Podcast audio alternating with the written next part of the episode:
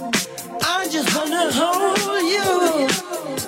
I need to love you. I want you. I need you.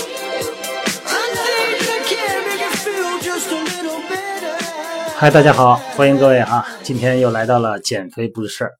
今天呢，咱们聊一聊肠道菌群的话题哈。这个话题先聊过了，那么它确实是跟咱们的减肥息息相关。那不得不再提一次啊，从另外一个角度来看看到底怎么回事啊。因为少吃多动呢，就像咱们减肥界的一个魔咒一样啊，让咱们减肥界的朋友们呢，呃，无比虔诚哈，呃，坚信控制热量就能控制体重。但是矛盾呢，那为什么有人怎么吃都不胖呢？凭什么咱喝凉水都长肉呢？什么是卡路里？卡路里就是热量啊，一卡的热量就是把一克水上升一度。那么所以说呢，你发现卡其实这个单位很小哈、所以说咱一般不会用它，咱都是千卡啊，所谓的大卡。那么对掌握卡路里呢，食物的大大卡热量对咱们自身的营养把握呢是十分有重要的。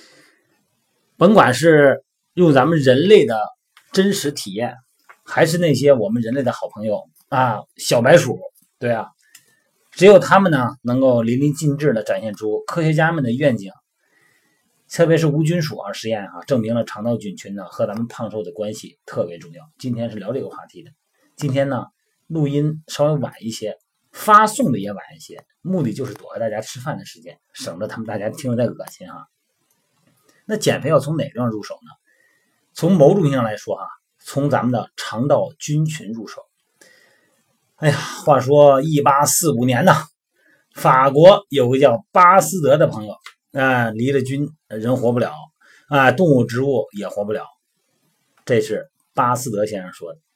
那你觉得巴斯德陌生？那个巴氏杀毒奶咱们肯定喝过哈，啊，巴氏就指的是巴斯德先生。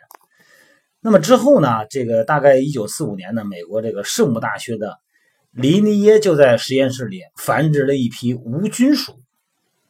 所谓的无菌鼠啊，就是肠道内外、全身上下几乎没有细菌啊，少的很少啊，尽量的控制嘛。在现实生活中是不可能的，那可是娇贵的很呐、普通环境下怎么可能？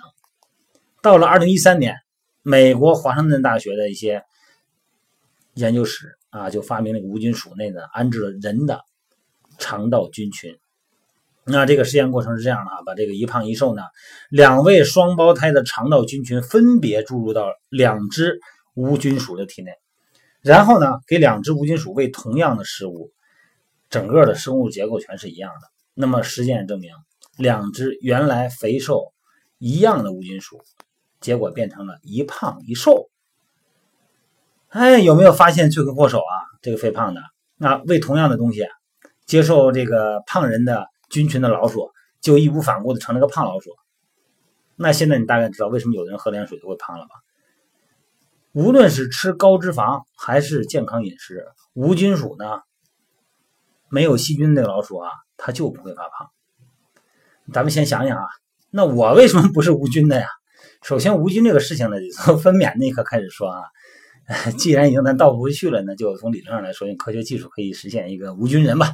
假设哈，但是要维持无菌状态呢，就得与世隔绝，呃，而且还得注射那些没有菌参与的无法合成的营养元素啊。那么这条减肥之路呢，嗯，应该是不可能的啊，靠这种方式是减不下去的。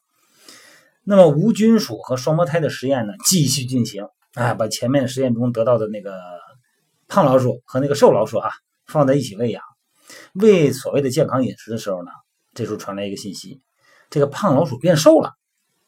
哎，搁一个笼笼子里边养，这个老鼠们的菌群哈，哎，互相感染，而且呢，瘦的菌群呢，感召力还更强，它感化了胖子里边的这个胖老鼠里边的这个菌群。那这个故事告诉我们呢，要经常和体型好的朋友们一起吃饭，最好啊，你们是互相喂饭。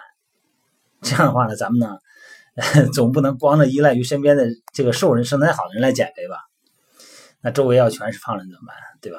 所以说，科学家说了，肠道菌群呐、不是一成不变的，低脂肪、高膳食纤维的饮食结构就能够把咱们呃肥胖人群的肠道菌群呢，慢慢的转变为瘦人的肠道菌群哈。其实说了半天呢，就想告诉大家啊，这个吭哧吭哧的计算食物热量相比哈，合理的膳食非常重要哈。我们一天记录总的热量不算数，你说一天多少千卡呀？我们训练营说了，女性一千四，一千二到一千四，男性啊一千八到两千。那行，那我好记了。这营养里边有三大营养素啊，碳水化合物、蛋白质和脂肪啊，还有纤维素呢。这个膳食纤维有多重要啊？你光记录一天的总热量，它来源于哪儿啊？都是脂肪的，或者都是碳水的，都不行。所以说呢，营养搭配合理。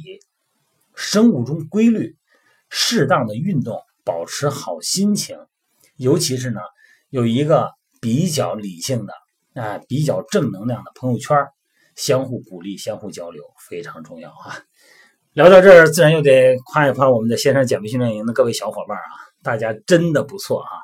每天就这么繁琐的一日三餐记录的热量、称重换算，然后发照片互相交流，然后又是拍视频、拍录像，再把训练视频给我发过来，真真是麻烦大家了哈！